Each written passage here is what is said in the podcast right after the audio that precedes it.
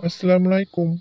欢迎收听五基丁。五基是广东话，即不知道的意思。而丁是阿拉伯文，有好几个解法，可解为主权、力量、君王。但同一个丁字又可解完全相反的意思，如归顺、服从。丁也用作为日字，日子的日，日期的日。但在古兰经里，这个日字包含追踪、审判和复活的意思。最后，哪个丁字可解作宗教和生活方式。而伊斯兰教也是最多人误解的宗教，所以这个 podcast 是希望让多一些人真正认识一个宗教是什么。你们好。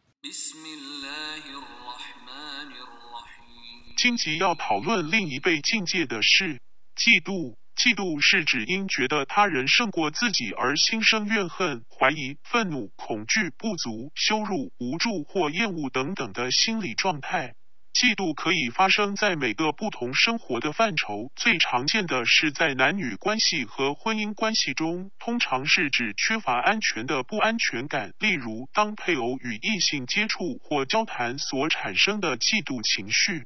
又例如兄弟姐妹之间的争宠，争取在父母心目中的地位。又例如，嫉妒他人的房屋、财产、车、手表不同的物质生活；又或是妒忌他人长相、出生或高度；又例如，嫉妒他人的婚礼如何隆重、他人的子女数目、他人的子女成就、他人的家庭如何和睦和美满、他人的工作成就等等。亦有些人消极地其看到自己所缺乏而产生强烈的负面情绪，包含怨恨、憎恶、敌意的情感等等。最大可能是因为自卑，很多时候并不是真的想赢，只是怕输而已。通常自卑感可能让人觉得自己比别人不那么好，但自卑感同时也并非完全是件坏的事。有时候自卑感能像燃料般令人不断向前，但是嫉妒却是自卑过度产生的后遗症。另一极端是自大，当看不起别人，又或觉得别人没有什么了不起时，当这些人在财力、势力或其他方面看似有所超越时，便会产生焦虑、不安、讨厌、怨恨、愤怒或恐惧等等的嫉妒情绪，有可能因此令人不择手段打压其他人，从而保持地位或达到目的。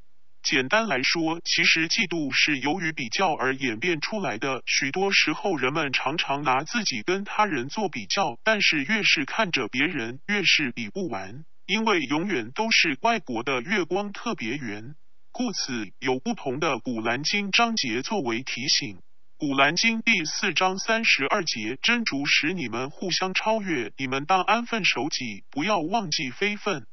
古兰经第六章一百六十五节，他以你们为大地的代志者，并使你们中的一部分人超越另一部分人若干级，以便他考验你们如何享受他赏赐你们的恩典。古兰经第二十章一百三十一节，你不要觊觎我所用以供给他们中各等人享受的，那是今世生活的浮华，我用来考验他们。你的主的给养是更好的，是更久的。以上几段章节清楚指出，真主令人互相超越，对于拥有恩典的人是一种考验，看看他们如何运用真主的恩典；对于没有拥有同样恩典的人，也是一种考验，抱着怎样的心情去看待其他人的恩典，又或是能否看到自己已拥有的其他恩典。同时，这些章节是提醒不要觊觎他人所得的，反而应该感谢已拥有的恩典，因为今世生活的浮华都是短暂的，都是过眼云烟。古兰经第三章二十六节：真主啊，国权的主啊，你要把国权赏赐谁，就赏赐谁；你要把国权从谁手中夺去，就从谁手中夺去；你要使谁尊贵，就使谁尊贵；你要使谁卑贱，就使谁卑贱。福利只由你掌握，你对于万事却是全能的。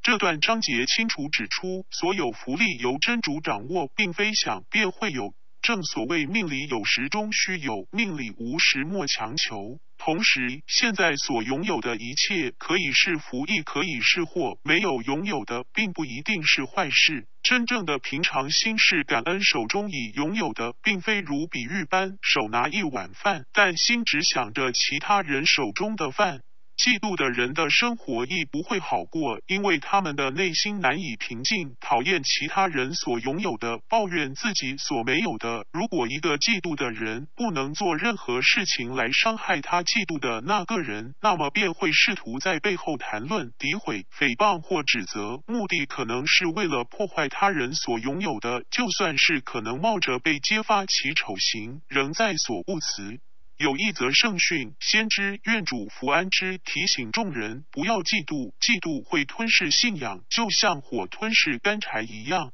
这节圣训反映出嫉妒的严重性，嫉妒会吞噬信仰，嫉妒者不仅只是伤害自己，亦可能会伤害被嫉妒的人。就如恶魔伊卜列斯曾经是被赐恩典的，与天使同住天堂，但当真主造人后，并要伊卜列斯和天使向人类叩头，因为妒忌人类在天堂的地位而公然反对真主。就算被剥夺恩典，要入火狱，他宁愿要求真主准许他诱惑人类同进火狱，也不为自己求宽恕，宁为玉碎，不做瓦全。意思是说，宁肯被打碎、掉入火狱，也不肯低头认错和接受人类的地位做保全。又例如，先知阿当的两个儿子的故事，因为兄长嫉妒弟弟的供物被真主接受，而将弟弟杀掉。又例如，先知约瑟、优素福，因他长得非常好看和得到父亲的宠爱，而被兄长们妒忌，故合谋把他掉进井里。又例如，法老王得到真主给予很多恩典，但因傲慢，觉得世人只可崇拜他，故令他非常愤怒。先知摩西宣扬只可信仰崇拜真主，因此法老王其实非常妒忌真主，他不惜一切与真主对抗。每次受完天灾的惩罚之后，他便会固态复萌，以及变本加厉。他不惧怕真主，因他不能接受其他人崇拜真主，故他宁愿滥杀无辜，牺牲很多人的生。生命抱着人定胜天的心态，都要与真主对抗。又例如，先知摩西死后，以色列人求真主委派新的领袖，因为不满新国王的出生平凡，妒忌他能成为领袖，故公开反对真主的安排，宁愿继续到处漂流，被压逼，他们都不肯听从他的指示，从而做出改变。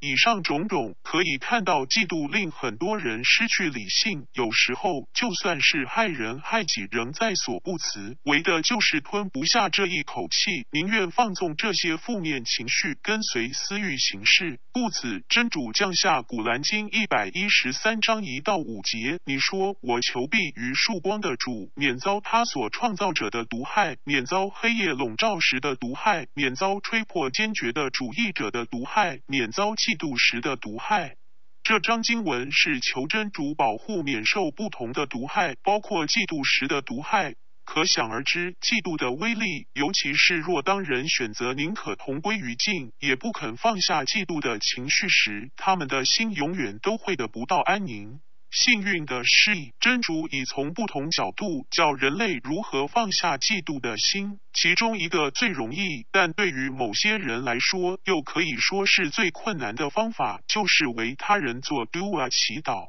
试想象一下，当有人告诉他升职加薪、换大屋、结婚、子女考上名牌大学或夫妻再度蜜月等等，你会有何感受和反应呢？而最佳的方法摒除嫉妒，便是为他们祈祷和祝福他们。不管你是否受益，仍然感谢真主所安排的一切。看似容易，但对某些人是非常困难。内心要经过不断挣扎，才能放下这嫉妒的心情。故此，就算心里不太愿意，但提醒自己，每个祝福的祈祷，真主会同样地赏赐给祈祷的人。尤其是心里愈是挣扎，这个回赐愈大。祝福他人，只有的没有失。古兰经第十五章八十八节：你不要觊觎我所使他们中各等人所享受的事物。古兰经有许多如这样的章节，提醒我们不要渴望得到不属于自己的东西，又或是希望得到不应该得到的东西，和对别人所拥有的存着非分之想或企图。因为《古兰经》第二章两百一十六节，也许你们厌恶某件事，而那件事对你们是有益的；或许你们喜爱某件事，而那件事对于你们是有害的。真主知道，你们却不知道。这节文不就是正正反映了某些人生道理吗？古兰经第二十八章八十二节，真主要使哪个仆人的给养宽裕，就使他宽裕；要使哪个仆人的给养窘迫，就使他窘迫。另一个放下嫉妒的新的方法，便是如这节经文一样，就是明白每个人都有各自的命运和给养，但并不是完全不努力，守株待兔般等运道。先知愿主福安之，明知自己是真主派来的先知，他不但没有坐在原地等其他人跟随他，等运道变成重要的人，反而是不断努力的生活。就算知道有危险，他仍多次身陷险境，因为没有人知道下一秒会发生什么事。但先尽力，然后把结果交给真主。古兰经第二十八章六十节，你们所受赐的，无论什么，都是今世生活的给养和装饰，在真主那里的报酬是更优良的，是更长久的。难道你们不理解吗？的确，若能看透今世给养只是装饰和短暂的，和知道什么才是最重要的，便不再对别人妒忌。古兰经第三章一百四十节，我使气运周流于世人之间，以便真主甄别信道的人。如这节经文一样，气运会不断循环，没有永远的好运，亦没有永远的厄运。就算看到其他人所拥有的，并不代表事实的全部。嫉妒别人，只令自己步恶魔伊卜列斯的后尘，令自己陷于不安、愤怒和自毁之中。有一则圣训记录，先知愿主福安之曾经对他的同伴说：“你想看天堂的人吗？”然后一个人经过，先知愿主福安之说：“那人就是天堂的人之一。”因此，先知的一位同伴决定了解这个人是如何获得真主的使者如此评价的，所以他便花时间和这个人在一起，并仔细观察他。他注意到他没有进行额外的夜间祈祷或做任何不寻常的事情，他似乎只是一个普通的麦地那人。这个同伴最后告诉了那个人先知对他的评价，并问他是否做了什么特别的事情。那男人回答说：“除了做其他人都做的事情外，我唯一能想到的就是我确保自己睡觉时不会对别人怀有任何怨恨，那便是他的秘密。”这则圣训提醒了人们不要对别人怀有任何怨恨，以及也解除了嫉妒，起码可以心安理得地入睡，没有被无谓的妒忌心所支配着情绪。当人能拥有安静和充足的睡眠时，自然的亦能容易变得快乐和满足，以及能拥有正面思考和情绪。另一则圣训，先知愿主福安之说：既不互相仇恨，也不嫉妒，也不敌视，成为跟随安拉的同胞、兄弟和仆人。穆斯林与兄弟的关系疏远超过三天是不合法的。总括而言，当你看到自己不喜欢安拉赐予他人知识、财富、良好品格、健康等方面的东西时，要知道你内心已拥有破坏性的嫉妒，应该尝试根除它。嫉妒在伊斯兰里是被禁止的，但羡慕和嫉妒不一样。羡慕可以定义为一个人意识到自己的身份、成就或财产等或许不及别人，但没有怨恨成分，更多的是替这些人感到高兴。除了真主已教导如何剔除嫉妒，亦教晓我们不要自大和吹嘘所拥有的。从而避免招来嫉妒，因为人生高低起跌是常态，没有什么是永恒的。与其向其他人炫耀，不如做更多的善事作为向真主的感恩，这来的更实际和安全。求真主保佑各位免受嫉妒的毒害，亦求真主清除任何嫉妒的心。下一集继续，谢谢收听。